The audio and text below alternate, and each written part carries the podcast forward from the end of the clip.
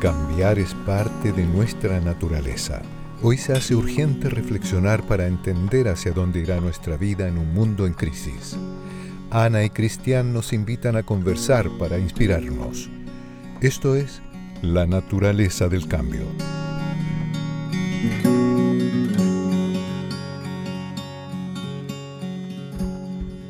Si observamos a cualquier niño antes de los 6 años, no podemos más que afirmar que somos creativos ya desde el nacimiento. Pero luego la escuela y la sociedad van pidiendo que dejemos de usar esos circuitos neuronales para enfocarnos principalmente en los otros, la lógica y el análisis. Estos últimos se convierten en nuestros patrones de pensamiento dominante. Hace no muchos años, los científicos creían que la creatividad en jóvenes y adultos era una causa perdida. Las neuronas y sinapsis no utilizadas durante algún tiempo eran irrecuperables. La buena noticia es que hoy la ciencia muestra de manera muy precisa que esto no es cierto. El cerebro tiene la capacidad de regenerar y seguir aprendiendo hasta nuestros últimos días. Bueno, Ana, esta es una frase que pertenece a un libro que se llama Ágilmente, de un neurocientífico argentino llamado Stanislao Bacarach, que tú lo leíste, yo también lo leí, y, nos marcó mucho este libro, ¿no? Sí, de hecho tú me lo recomendaste y para mí la verdad es que marcó un antes y un después, pero fue como de manera bastante escéptica al principio, porque como esos libros como medio de autoayuda, pero no eh, no sé, fue como, al principio estaba un poco reticente, pero me acuerdo que cuando lo leí, eh, la verdad es que me, gustó mucho porque habla precisamente de, de, la creatividad desde el punto de vista científico y neuronal y desde cómo se comporta el cerebro y te van dando muchos ejercicios además a lo largo del libro para, para empezar a ejercitar la creatividad, algo que yo creía como absolutamente muerto a mis treinta y tantos años. Y también es un libro que te ayuda a entender que uno a veces piensa de una sola manera o aprende a pensar de una sola manera porque así es como te enseñan. Y en el fondo, una de las cosas, unas reflexiones más interesantes a las cuales llega el libro, es que a uno le enseñan siempre a conectar el punto A con el B, el B con el C, el C con el D y así sucesivamente. El tema es que nadie te enseña a conectar el punto A con el Z, el punto A con el P. O sea, para hacerla más simple, en realidad, cuando uno, por ejemplo, hace un, viaje, va a comprar al, supermercado, siempre usa el mismo camino. ¿Qué, pero ¿qué pasa si tomamos otro camino? A lo mejor nos demoramos un poco más, pero vemos otras cosas, se nos ocurren otras ideas, nos ocurren otras situaciones, vivimos otro tipo de emociones quizás. Entonces, ahí es donde nace la creatividad, cuando nosotros nos atrevemos a pensar y a mirar las cosas de manera distinta. Y, también nos permite cambiar, eso nos incentiva a cambiar. Creo que ese es, el ejemplo de, cambiar la ruta para ir, no sé, a comprar algo, ir a tomar el metro, la micro.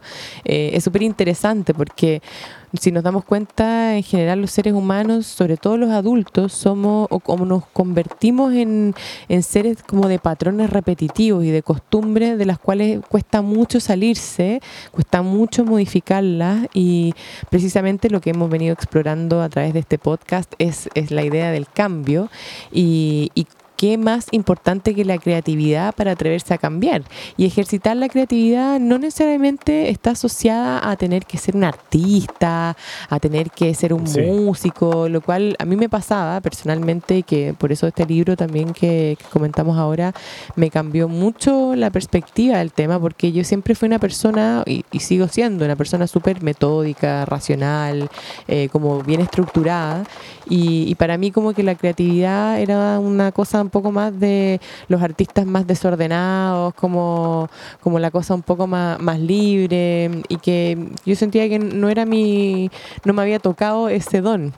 Y la verdad es que eh, haciendo los ejercicios y también en, todas las conversas que nosotros siempre tenemos y, la forma en que nosotros de repente abordamos ciertos temas, me empecé a dar cuenta que yo sí era una persona súper creativa. Eres muy creativa. Y, y, de hecho como a medida que lo fui ejercitando, como se iba abriendo aún más el campo de la creatividad y también me empecé a atrever a hacer cosas creativas, como aprender a tejer a telar, eh, hoy día también a encordar una silla, también la cocina, que a me gusta mucho. Entendí que también era un, mundo donde yo canalizaba una creatividad que, que, tampoco la veía.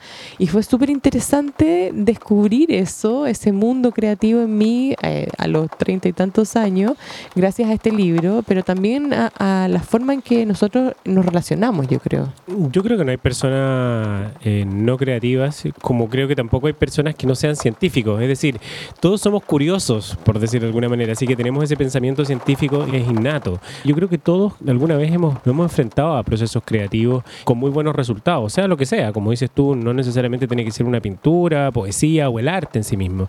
Hoy en día a la creatividad, para los que no son artistas, se le cambia el nombre y se le ha puesto innovación. Claro. O sea, y eso es una de las cosas más interesantes que también ha ocurrido en, en un periodo como este, de pandemia, en que ha sacado a relucir todas nuestras habilidades escondidas y nos ha obligado a muchos a innovar. Este podcast es el resultado también de una necesidad por hacer algo distinto, por tratar de comunicar de manera diferente encerrado en cuatro paredes y sabiendo que no podíamos salir libremente.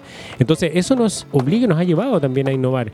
Hay muchas personas que yo jamás me imaginé y que han empezado a crear negocios súper interesantes, súper atractivos, con muy buen impacto durante este periodo, eh, apoyados también de las redes sociales.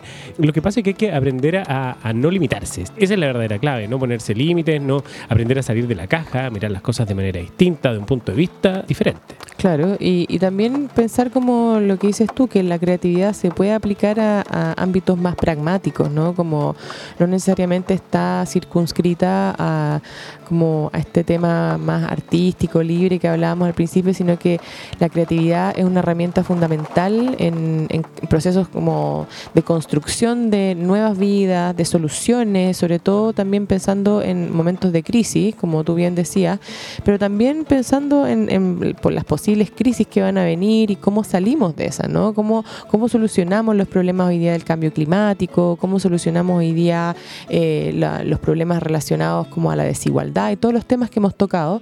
La creatividad obviamente que tiene que estar en esa discusión. Tenemos que poder contar con miradas creativas que traten de, buscar soluciones más allá de las que hemos visto tradicionalmente eh, gestarse. Entonces, em, es algo que quizás deberíamos enseñar mucho más a los niños, algo que deberíamos inculcar mucho más a, los adultos y, y también como buscar referentes creativos que nos inspiran eh, para conocer sus historias, ¿no? Claro, y, también ahí volvemos a un punto que hemos tratado en, algunos capítulos anteriores que tiene que ver con la educación. O sea, el sistema educacional que hoy en día se aplica es un, sistema educacional que viene del siglo XIX y que en definitiva está, está creado para de alguna forma educar, por no decir adoctrinar, a un grupo de personas de una misma manera. Y sin duda, enseñarle a una persona a pensar de una sola manera sin salir de la caja es mucho más eficiente porque te gasta menos energía. De hecho, este, este libro agilmente habla precisamente de eso. O sea, el sistema de educación hoy en día lo que te permite es optimizar al máximo tu energía cerebral. Pero eso no necesariamente es lo mejor, porque obviamente para lograr los procesos creativos tienes que pensar más, tienes que gastar más, más neuronas de alguna manera. Y eso no todos hemos aprendido a hacerlo o no todos están dispuestos a hacerlo. Es un proceso y yo creo que a nosotros, a mí me gusta mucho como nosotros hemos ido trabajando eso. Eh, obviamente ustedes saben que nosotros trabajamos juntos, tenemos una empresa en conjunto, tenemos este podcast que es parte de, lo, de lo, que realizamos en esa empresa como proyecto, eh, pero siempre estamos como pensando dándole vuelta, armando proyectos, tirando ideas. Y hay un proceso que hemos ido como madurando también de, trabajo creativo, que tú además eres mucho más, más rápido y yo reconozco que a veces me siento como un poco bombardeada porque tú tiras ideas como por segundo y de repente es como ya necesito un poco de, tiempo para decantar.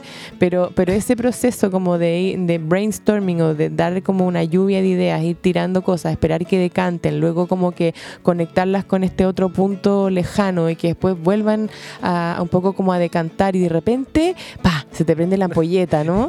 Y ahí sale el nombre, sale la marca, sale el logo, sale el concepto, sale el proyecto, se amarra y es como esto es, ¿no es cierto? Y, claro, y, vuelvo al, libro, porque también este libro ágilmente de Stanislao Bakarach dice que, claro, en, el, en este proceso de la lluvia de idea o, brainstorming o como lo quieran llamar, digamos, lo más interesante es ir anotando todas esas ideas en una libreta.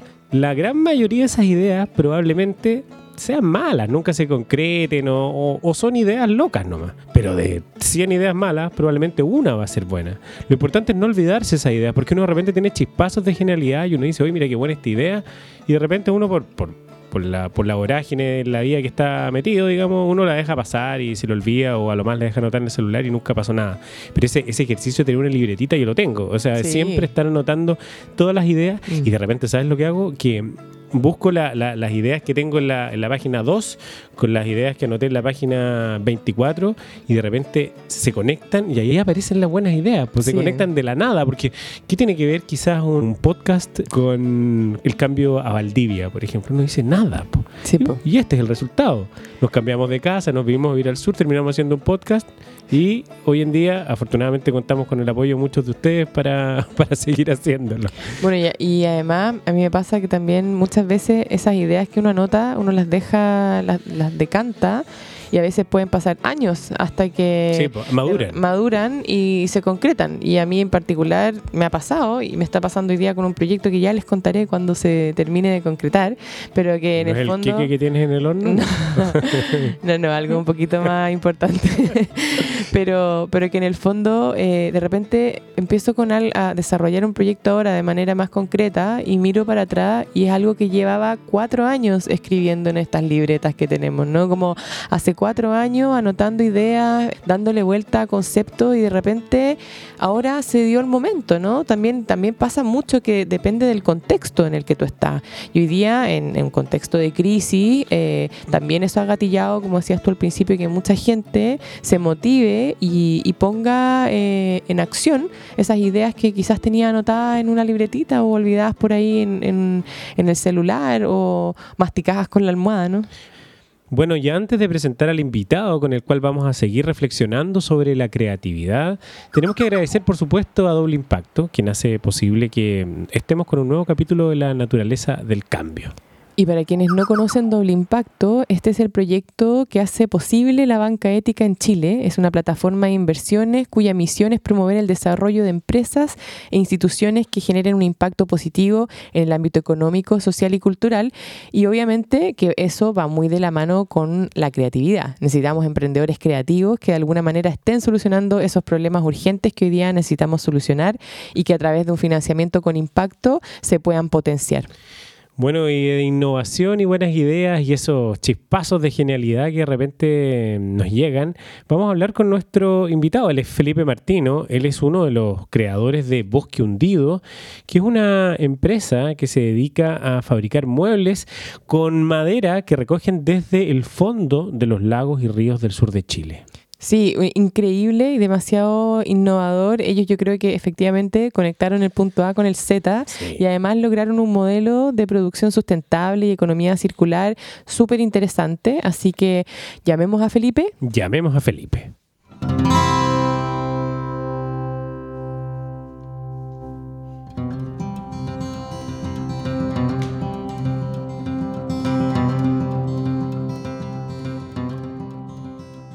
Hola Felipe, ¿cómo estás? Bien, ¿y tú Anita? Muy bien, gracias. Gusto de saludarte Felipe nuevamente. ¿Qué tal Cristian? Saludos para allá. Aquí eh, aguantando un, temporal que no, nos azotó fuerte hoy día en la tarde. Estaba anunciada agua lluvia por estos lados, pero parece que en Chiloé nomás llegó, llegó la nieve. Sí, pensamos que la primavera ya había llegado al sur y en verdad no, volvimos al invierno más profundo. y tú en Santiago, ¿no? Yo en Santiago, sí. Ojalá llegaran las lluvias para acá. Este año el invierno estuvo bueno, pero siempre se agradece más lluvia. Pero Bosco Hendido tiene como una doble oficina, porque también eh, entiendo que ustedes también trabajan en Panguipulli. Allá está el, no sé si el aserradero o el taller donde cortan las maderas también, ¿o no? Sí, efectivamente, Panguipulli es nuestro, nuestra base de operaciones en el sur, la otra base en Santiago, donde está el taller, pero en el sur, digamos, es donde parte todo lo nuestro, con estas maderas que rescatamos de diferentes lados. Oye, Felipe, alguna vez conversábamos y tú me contabas sobre cómo fue que nace el proyecto y que es bien interesante porque creo que hace unos 4 o 5 años atrás, algunos de ustedes, de los tres socios, en Panguipulli tiró un bote al agua y este bote chocó contra una madera que estaba, por supuesto, hundida Y ahí en ese minuto alguien se le ocurrió, mira, oye, y si hacemos algo con esta madera que aparentemente es un desecho, pero que en realidad puede tener una doble vida. ¿Cómo fue ese momento en que a ustedes se les prendió la ampolleta? ¿Fue en, una conversación, no sé, de pasillo? ¿Cómo fue que se les ocurrió armar esto? ¿Y, qué se siente también cuando se te prende la ampolleta? Fue, fue como, como un doble, una doble prendida ampolleta. La primera ampolleta se le, se le cruzó a mi amigo Pedro Vial, que es arquitecto, eh, y efectivamente está en Panguipulli con su familia, él ha ido toda su vida para allá. Y en, en, estas acciones de, de, meter un bote al lago, había un tronco estacionado por ahí molestando con las subidas y bajadas del lago de invierno. Y él, como ya por su carrera manejaba cierta información de las maderas, maderas nativas que son buenas, y vio que el tronco estaba sano, en vez de, digamos, tirarlo para el lago, se animó a ir después a buscarlo, hizo una pega de sacar un tronco prácticamente sin ningún elemento para hacer esas acciones desde la orilla, pero un tronco muy pesado y lo llevó un aserradero y vio después que la madera era increíble, unos colores muy bonitos y además que estaba muy sana. Y con Pedro somos amigos de toda la vida y a la vuelta del verano en un asado se prendió la, segunda ampolleta. Como que me contó esta historia, porque yo buceaba con mi hermano, que es el tercer socio, o fundador, no, no, no sé si nos gusta tanto llamarnos de socio, pero y como yo buceaba con mi hermano en el mar, hacíamos casa submarina, mi hermano me, enseñó por su carrera con otra gente que buceaba, porque él estudió agricultura. Eh, y así se fueron comiendo las puntas y terminamos haciendo esto. Unos muebles maravillosos, bellos. O sea, yo personalmente invito a todos los que nos escuchan a conocer las redes sociales de Bosque Hundido, se llaman tal cual en Instagram, y conmueve la belleza de esas maderas y que estaban abandonadas. Y a, mí también me conmueve mucho siempre que, miro la página web de ustedes, un video en particular que tienen que es como de una historia recreada obviamente, pero, pero que cuenta muy bien como el espíritu del proyecto, en el fondo como estos antiguos, eh, no sé, colonos que se metían a los bosques a buscar madera y hacían todo un esfuerzo y se con las tormentas y tenían que esperar meses con la lluvia en el bosque. Es muy lindo además ese video y, muestra y habla también de, una relación con la naturaleza eh, súper fuerte, que, que también es un tema que nosotros aquí mm, exploramos mucho en el podcast. Entonces también me gustaría saber cómo esa relación con la naturaleza ha inspirado también estos procesos creativos para crear, por ejemplo, Bosque Hundido cómo ha evolucionado eso en, estos años que ya llevan trabajando.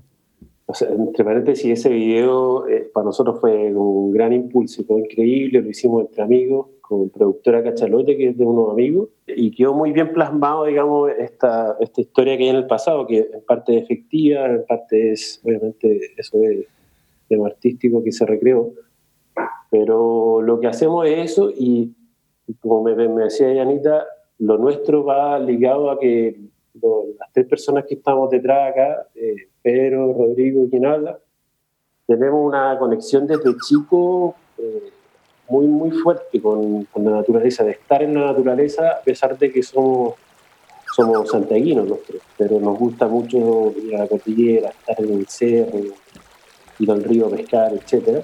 Y yo creo que a pesar de haber estado, digamos, esta vida en la ciudad, que a mí particularmente me gusta mucho Santiago, pero uno está más alejado de, de esa naturaleza más sureña, con más agua, con bosque grande, con el tiempo, digamos, se conjugaron ciertos elementos, entre comillas, tuvimos la suerte que se nos cruzó esta micro y nada, fue una como, entre comillas, una quizá una gran idea que se nos cruzó, pero una gran oportunidad que la misma naturaleza nos, nos presentó.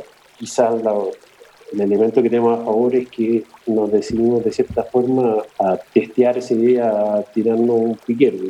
¿Tú, ¿Tú eres una persona particularmente creativa o te consideras una persona particularmente creativa o a partir de un proyecto tan innovador y mm, como Bosque Hundido es que has aprendido a descubrir eh, nuevas habilidades? Una buena pregunta. Yo creo que todos tenemos cierto, en lo más personal, como aspectos que uno cree que es más eh, creativo en ciertas cosas que en otras. Particularmente a mí como ya adulto, eh, saliendo de la universidad profesional, la verdad que sentía, o, siento viéndolo para atrás, que, quizás esas facetas estaban más apagadas. Y un proyecto como Bosque Hundido, quizás por los intereses, los gustos que uno tiene, como la historia detrás, de infancia, como los mismos elementos mágicos, entre comillas, que tiene lo que hacemos, es lo que te prende más la creatividad. Y en nuestro proyecto diría que hay, como dos fases de creatividad. Una es como para, para solucionar los problemas, eh, entre comillas, de lo que hacemos, que son problemas mecánicos, por pesos eh, pesados, trabajo en el agua, debajo del agua, trabajar con cuerdas, etcétera. Que obviamente esto lo partimos haciendo a pulso y fue un gran trabajo de creatividad, como, como de maestro Chasquilla para ir solucionando diferentes problemáticas del proceso. Y después la parte más mágica de lo que hacemos de, ir a cerrear, uno en el fondo del lago saca un gran cilindro de madera que no te dice mucho, digamos, más allá de que sea un gran cuerpo gigante, pero la parte mágica parte cuando ya uno lo cierra y van saliendo las diferentes maderas, colores, olores, y eso ya te da como un gran empuje a, te da como el pase gol para que la creatividad siga avanzando. Ya, pero, pero claro, tú hablas de magia y ahí y de dos procesos. Pero también ahí viene una, una cosa como el descubrimiento, esa magia de encontrar a lo mejor la madera ideal o ese, o ese, o ese tronco, claro, ese tesoro ah, debajo del agua. Y después, claro, cuando ves el, el, quizás el mueble hecho o transformado en, en, algo de valor, ¿no? Y, que además también es un proceso súper largo, porque en el fondo ustedes sacan los troncos y después hay un proceso de secado que puede durar un año, como... Hasta tres años, le claro, no, Es, Depende del grosor, parece. Claro, no es como que sacas el tronco, lo acerras y armas el mueble y lo vendes, sino que también hay un proceso que, que también hablábamos en la introducción eh, de, de como el los tiempos que tiene el, de cantar las ideas, en el fondo como este proceso creativo. Y en el caso de ustedes eh, se plasma precisamente en el tiempo que necesitan los troncos como para transformarse en muebles, que no es de un día para otro, no es como esta cosa inmediata que, a la cual nos hemos acostumbrado por la sociedad en que vivimos. Hay una cosa lenta también. Sí, muy lenta y el, mismo tiempo de, no sé, nosotros llevamos cuatro años, lo que comentaba Cristian antes, y básicamente los procesos siguen siendo más o menos los mismos, o sea, rescatar un tronco en el agua, acerrearlo, esperar que se sequen en los galpones en el sur y después la etapa final en el taller pero durante todo ese tiempo, que en algunos casos son eh, más de dos, tres años, tú te acordáis de, te acuerdas de ciertos troncos y los tenéis como muy en tu mente. Mm. ¿Qué voy a hacer con este tablón cuando ya esté listo? Porque hay piezas que son en su forma, en los colores específicos que tienen, que tú dices algo muy, muy bueno, tenemos que estar a la altura del tablón que estamos manejando. Entonces, lo que les comentaba antes, igual es el mismo proceso de haber partido algo que prácticamente sabíamos muy poco, o sea, algo sabíamos de madera, algo sabíamos de agua, algo sabíamos de levantar un emprendimiento, pero fue el mismo proceso lo que nos metimos a hacer, que igual te va mostrando qué hacer, digamos, por las maderas que hemos ido descubriendo, por los procesos, por los procesos de taller y cómo manejar este tipo de madera. Ha sido como un montón de cosas eh, relacionado a la creatividad en el fondo de cómo, cómo abordo este, entre comillas, problema que no lo puedo ir a leer a internet ni a un libro y tengo que ir yo aprendiendo a, cómo sacar el mejor partido, cómo solucionarlo, como les decía antes, cómo estar a la altura de, de, la historia de estas maderas detrás. Claro. Y ahí quizás como, ¿qué ha sido lo más difícil de todo ese proceso también? Entendiendo que ustedes son tres personas o tres, tres fundadores que vienen de, de backgrounds súper distintos. Tú eres ingeniero comercial, tu hermano es ingeniero acuícola, Pedro es arquitecto, entonces tienen profesiones y miradas también súper distintas y que y también esto implica lanzarse una nueva vida, en el fondo, como dejar un poco la visión tradicional de, de, lo que hace un ingeniero comercial y lo que hace un arquitecto y probablemente un ingeniero acuícola y hacer algo completamente distinto. Y me imagino que ese proceso tampoco está libre de obstáculos. ¿Cómo, han, cómo ha sido ese proceso? ¿Cuáles han sido las principales dificultades, obstáculos y cómo también se han ido sobreponiendo a eso en el camino? Mira, los principales obstáculos es como al principio eran una gran serie de incertidumbres. Mm. Porque en el fondo igual nos tiramos un buen piquero. Eh, habíamos sacado algunos tramos del, del, lago, habíamos probado algunas maderas, pero no sabíamos mucho más allá de, esa primera experiencia. Y en el fondo teníamos que echar a andar un mini circo, digamos, que siempre nuestra idea y que ha sido muy bueno para nosotros, que nos hemos mantenido fieles a esa idea y la hemos podido ir concretando, que siempre fue llegar con un producto terminado, no, no quedarse como a mitad de proceso y después vender madera o cambiarnos de carril y hacer, no tengo idea, rin para pecerera. No, siempre nuestra idea fue hacer soluciones en arquitectura y mueblería con estas maderas. Y yo creo que una cosa que fue complicada, además de la, esta gran cantidad de incertidumbre en las diferentes etapas y cómo manejar estas maderas, porque veníamos de, si bien Pedro, por ejemplo, sabía de madera por su carrera, nunca nadie de nosotros había manejado un taller, mm. nunca nadie de nosotros había manejado un aserradero o un montón de otras cosas. Yo creo que lo, rico de nuestra época es que hay muchas fuentes como para potenciar la creatividad, averiguar cómo se hacen las cosas, etc. Y en ese proceso me fui para otro lado, pero volviendo a, una de las cosas que fue más compleja fue mantenerse como apegado a lo que a esa línea de lo que queríamos hacer. Ya llevando cuatro años yo diría que estamos súper contentos con lo que ya tenemos cuajado, que es tenemos un buen stock de madera, tenemos un, rico aserradero del sur con galpones para secar madera, tenemos un equipo con gente ya contratada en el taller, un equipo muy afiatado, muy cercano.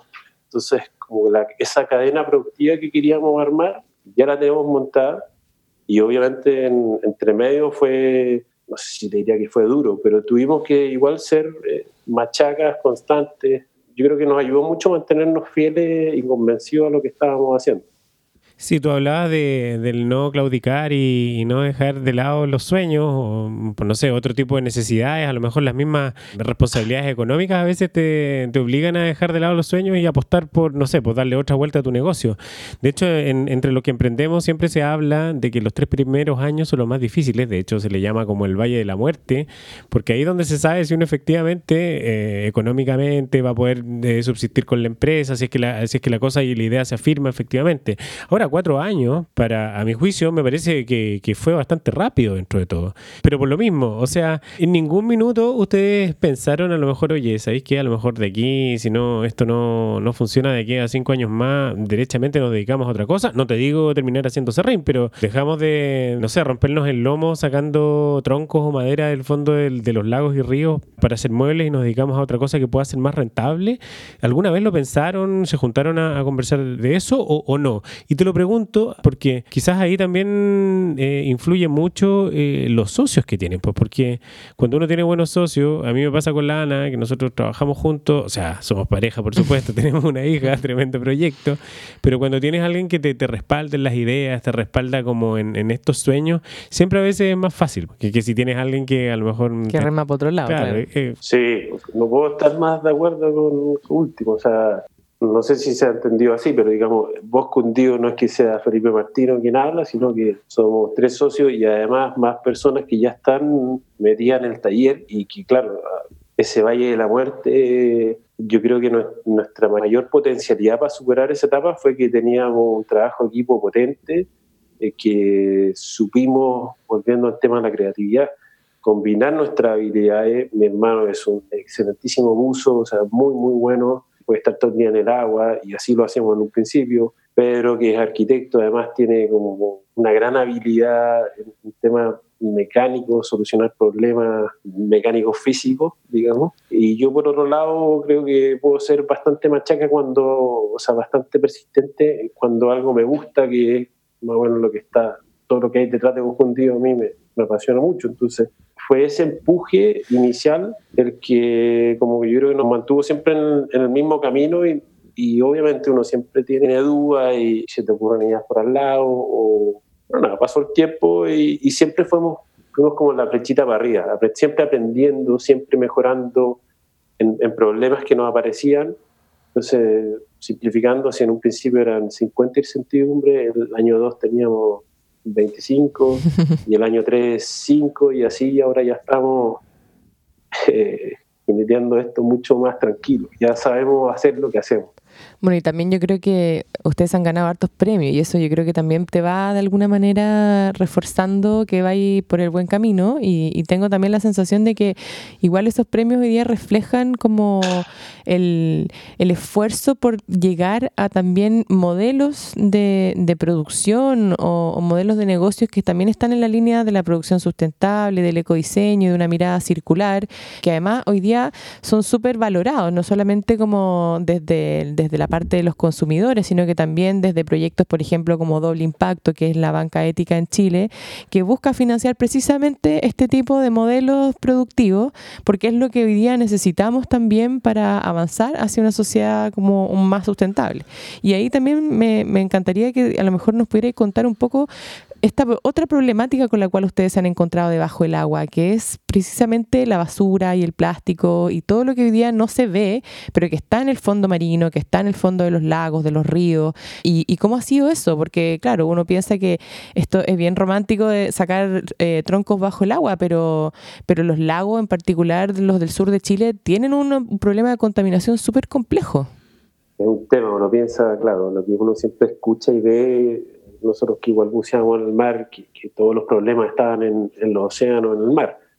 Pero efectivamente en los lagos eh, uno se topa con un, montón de basura, de, diferentes tipos de residuos, y, viene adentro, digamos. Y no, es como el mar que tiene grandes corrientes, son aguas más bien estáticas, entonces, a pesar de que tiene ciertas corrientes pero en el fondo lo, que cae en un cierto, a lo que voy es que lo que cae en un cierto punto se queda ahí. Mm. Entonces uno se encuentra de, herramientas de trabajo, neumáticos, latas de cerveza, parejos de pesca, de todo, digamos.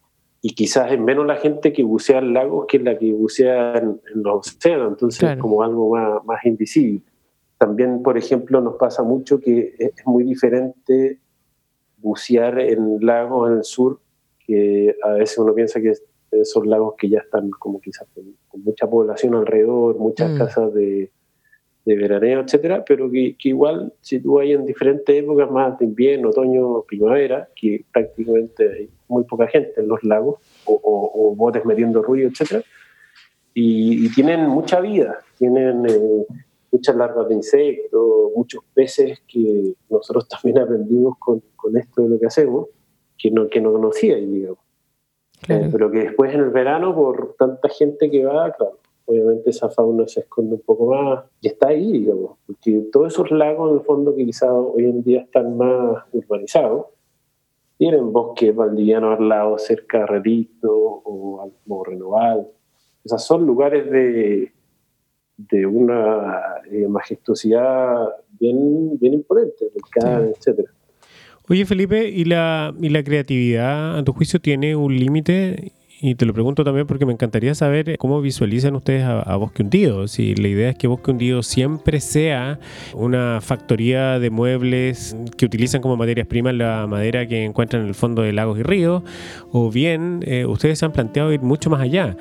Sí, o sea, son, dos grandes áreas. Uno que, como la suerte de lo que hemos tenido de ir creando y, queremos estar tanto a la altura de las maderas que rescatamos como, como hacer eh, nuestro accionar, digamos, lo más equilibrado posible. A nosotros nos gusta recalcar que eh, rescatamos, digamos, solo troncos de grandes dimensiones que, que sirven para lo que hacemos hoy en día, es una extracción selectiva, no es como tirar una red de arrastre en el lago y sacar todo lo que hay.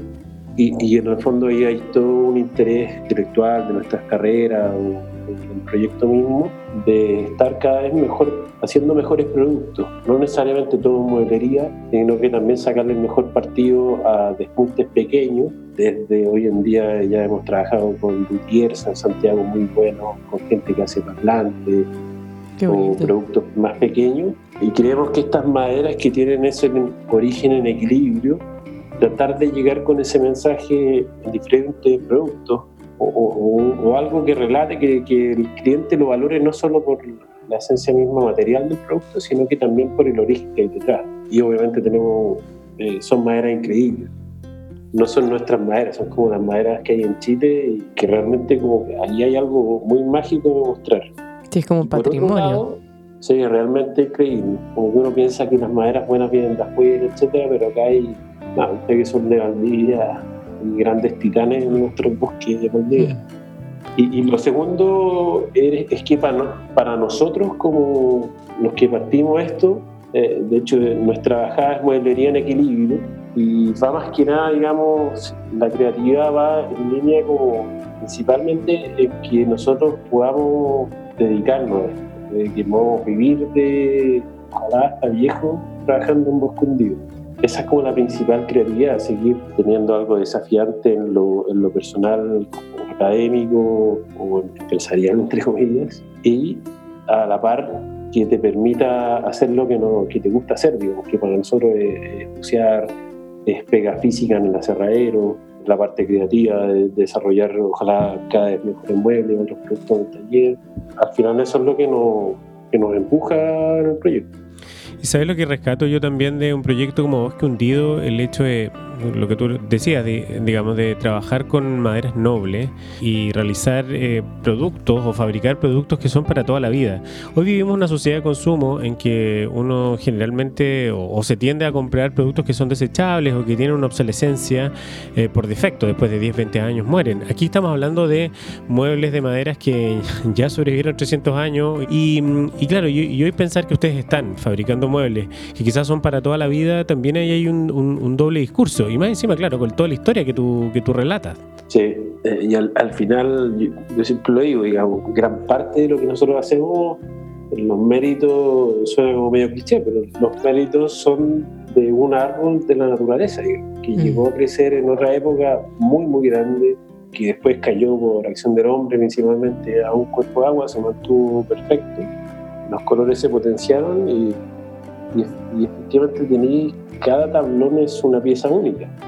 son, son, los colores son muy diferentes dependiendo de dónde quedaron. Hay todo un cuento de la Araucanía al sur de Chile, la cantidad de cuerpos de agua que hay, lagos y ríos, o sea, hay una conexión ahí también con el lugar específico donde está.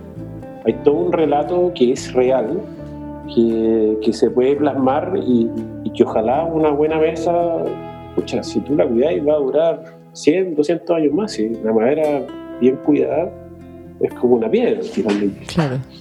Y a mí lo que me gusta mucho también de, de, la historia de ustedes es como esto que contaba y como de trabajar en, en, algo que te apasiona, ese trabajo creativo, físico, como el tema del buceo y finalmente también es un trabajo en libertad, ¿no? Como tú te forjas tu propio día, tu propio destino, tu propio negocio y creo que a nosotros que también somos independientes nos, nos encanta encontrar otras historias de personas que también se atrevieron y también dieron ese salto un poco al, vacío de, emprender con algo, en el caso de, de Bosque Hundido, tan particular como hacer muebles de troncos que estaban adentro del agua. O sea, como ese, eso efectivamente es juntar el punto A con el Z del cual nosotros hablábamos en la introducción. Y me encantaría que pudieras compartir con las personas que nos escuchan, que quizás también hoy día con este tema de la crisis, del, del COVID, de la pandemia, con las crisis que vendrán, se están replanteando hoy día un cambio de vida, eh, realmente atreverse a hacer ese sueño, esa idea que tenían guardada hace quizás cuánto tiempo ¿Qué has aprendido de, también esta experiencia para enfrentar esas crisis, las dudas que van surgiendo también en el proceso? ¿Y qué a lo mejor consejo podrías compartir con nuestros auditores que quizás necesitan ese último empujón para realmente lanzarse y seguir también en busca de esos sueños, esas ideas locas que de repente aparecen por ahí? Eh, una buena pregunta. Voy a tratar de de responder en base a, mi, a, lo que me tocó a mí. Yo creo que igual yo tuve suerte porque me tocó una, o sea, sigo siendo, estoy problemando, pero soy soltero y tenía la mochila bastante más liviana como para poder tirarme ese piquete. Yo creo que cada uno tiene que ver en la situación que está, etcétera, dependiendo del proyecto que uno quiere parar, cómo pararlo, si se puede parar de forma liviana, o sin pedir nunca, o tiempo, etcétera con un montón de factores que uno tiene que ver, me imagino. Pero, pero yo creo que, y relacionado con la crisis, que para nosotros fue súper eh, rudo, porque estuvimos eh, cuatro meses con el taller cerrado acá en Santiago, y no sé, yo soy de Santiago, pero vos un día ya me tiene con una vida muy gitana de, ir regularmente al sur por pega, digamos, a bucear o a trabajar en el aserradero. Y eso se separó de, de Entonces fue un tiempo encerrado, como casi todos me imagino, y te dais cuenta, yo me di cuenta al menos en ese tiempo, que si bien pasó rápido ese gran parón de cuatro meses, te reconfirma muchas cosas. De lo cuando uno, cuando realmente algo te tira, eso te reconfirma todo. Nosotros tenemos la, la suerte de como darnos esos gustitos regularmente salir a bucear un mismo tronco que tú dos años después lo vas a tener en el taller y lo vas a trabajar, acordáis de todo el proceso, etcétera. E, eso es lo nuestro, digamos. Además que estamos rodeados de naturaleza, en sur, de agua, de silencio. A mí particularmente me encanta Santiago. A mí me gusta mucho la naturaleza, me gusta estar más en silencio, más solo. Y, la vega que tenemos en la cerradera aquí en el sur, estamos rodeados de unos renovales que nos visitan todos los pájaros. O sea, son, son cosas muy entretenidas de lo que si uno se plantea algo que realmente se gusta, que te gusta, perdón, y las convicciones yo creo que están bien puestas, es el principal empujón, yo creo. O sea, jugársela por algo que realmente te tire a cualquier edad, yo creo, ¿verdad? No, uno tenga que estar en una edad correcta para hacer esto. Y por muy locas que parezcan las ideas, porque de repente uno no se atreve porque uno dice, pero mira, si en realidad esto es una locura, ¿para qué, no? Sí, sí, por muy locas que sean, efectivamente. El cambio siempre es bueno. A lo más no sale tan bien y y seguir buscándolo. A lo más te equivocás que tampoco es tan grave porque eso es lo que más hacemos. Yo la otra vez leía que en la vida nosotros no nos damos cuenta, pero tenemos más errores que aciertos. Y uno jura que uno va por la vida rompiéndola y siendo súper exitoso. Y la verdad que no es tan así. Po. Uno, la gracia de esto es equivocarse. Si uno no, uno no aprende a caminar si no se cae. Y uno no, no aprende a hacer un bonito cuadro si no practica 20.000 veces gastando pintura y etcétera, etcétera, por decir algo, un ejemplo, digamos. Pero esa es la gracia. Po. Sí, ¿no? Y, cerrando, tratando de cerrar la idea que les comentaba al fondo, yo creo que cuando tú estás convencido de, uno sabe, cuando uno está convencido de lo, de lo que uno quiere hacer, y lo que está, sea proyecto de pega o pareja, lo que sea, uno está tranquilo, digamos. Por lo mismo, para nosotros la crisis fue, o sea, el cierre de cuatro meses fue latero, pero volvimos y volvimos uh, eh, con muchas ganas. Y me tomo de eso último también que tú decías, a lo mejor la, creatividad no está en la cabeza, a lo mejor no está en el, corazón, a lo mejor en la guata, y es verdad, a veces uno tiene que arriesgarse por el instinto nomás, y ahí es donde salen a relucir las mejores ideas. Oye Felipe, pero por lo pronto solo queremos agradecerte y mandarte un tremendo abrazo y gracias por la inspiración también, porque Bosque Hundido para nosotros ha sido un, referente como gran parte de los entrevistados que hemos tenido aquí en el podcast, de hacer las cosas distintas, de mirarlas de manera diferente, de sobreponerse a la adversidad y aprender a hacer cosas de otra manera. Al final hay que aprender a mirar el mundo con otros ojos. Ojos que de repente están debajo de la superficie. debajo del agua. Felipe, muchísimas gracias por tu tiempo. Eh, ya lo dijo Cristian, seguiremos en contacto y mucho éxito con todo lo que se propongan con Bosque Hundido. No, qué buena onda. Yo le agradezco a nombre de todo el equipo por esta invitación y nada, y el, resto, como les comentaba, está muy bueno lo que están haciendo en este podcast. Los felicito. Muchas gracias. Muchas gracias y nos vemos en Panquipulli o en Santiago. o, en cualquier, o en cualquier río lago de Chile. Oye, un gran abrazo. Chao. Chao, chao. Chao, chao.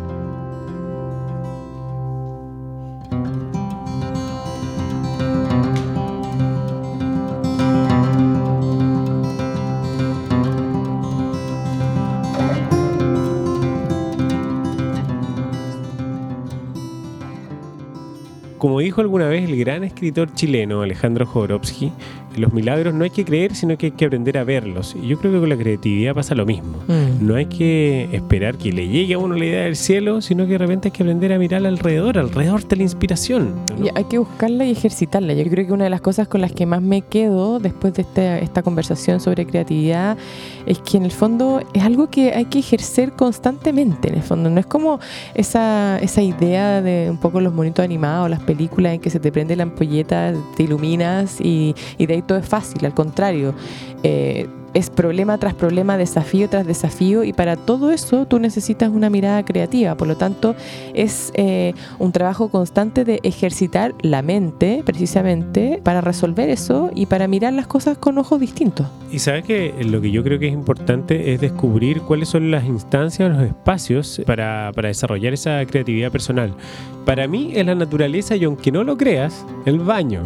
A mí se me han ocurrido, a mí se me han ocurrido ideas muy buenas en el baño. Y por eso está de repente 45 minutos pre a la creando, ducha. creando, creando. por Encerrado ahí. Sí, nunca nos olvidemos del pollo fuente que creo te perdí en el baño. Y Cuevas, que también hace lo suyo con la ley, ahí tiene incluso un estudio, dicen, en el baño. Mira, uno tiene que encontrar el espacio para, para poder crear e inspirarse. Eh, medio en broma, medio en serio, en, en mi caso, claramente es en la naturaleza. Pero también hay personas que se inspiran mucho estando en la, en la ciudad, hay personas que les inspira el silencio, hay otras personas que se inspiran con un buen libro, hay otras personas que, que se inspiran no haciendo nada, porque yo creo que hoy una de las cosas que se nos ha olvidado y que eso también ha mermado la creatividad Sí, es la capacidad de procrastinar o de Del perder el- ocio. del ocio y de Mm. perder el tiempo y mirar el techo y rascarnos la guata. Sí.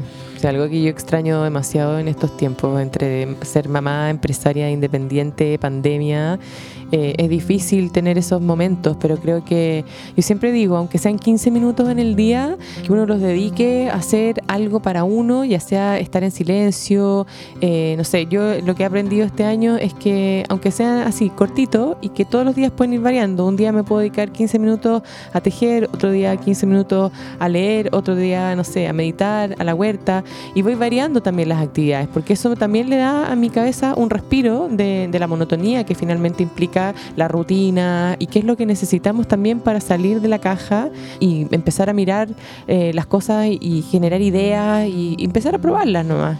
Y, y ojo que nosotros tenemos re poco tiempo libre eh, como para, para, para el ocio, porque tenemos una hija chica, porque trabajamos en la casa, porque tenemos que hacer las cosas de la casa. O sea, generalmente uno cuando tiene tiempo libre es en la noche, cuando ya has hecho todos tus deberes y, Y ahí grabamos el podcast.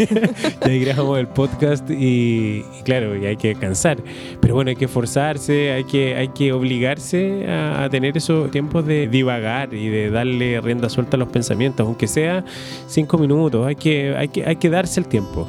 Quizás yo no soy el mejor ejemplo, porque yo también a veces estoy con la cabeza llena de cosas y trabajando mucho, pero reconozco que cuando me hago el hábito y me hago el ejercicio es cuando fluyen mejor las ideas y estoy con la mente mucho más lúcida. Así que bueno, eh, este podcast también es una invitación a eso, a darnos un tiempo para nosotros mismos, para crear, para atrevernos a fluir con nuestras ideas, con nuestras nuevas ideas y a no tener miedo a atrevernos a concretar y hacer realidad esas ideas. Sí, y finalmente no se olviden que la creatividad no es territorio exclusivo de nadie. Eh, todos podemos ser creativos, todos podemos, se nos pueden ocurrir ideas brillantes, todos podemos cambiar el curso de nuestras vidas.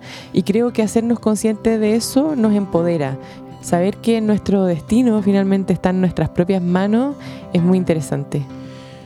Gracias a todas y a todos por escucharnos, por apoyarnos también a través de Patreon, que es una plataforma que ayuda a financiar proyectos creativos como este. Si quieren más información al respecto, búsquenos ahí en nuestras redes sociales. En Instagram estamos como La Naturaleza del Cambio y ahí hemos posteado información sobre Patreon. Y bueno, cuídense mucho. Ana, un placer conversar contigo como siempre en este podcast. Igualmente. y nos escuchamos muy pronto. Chao. Chao.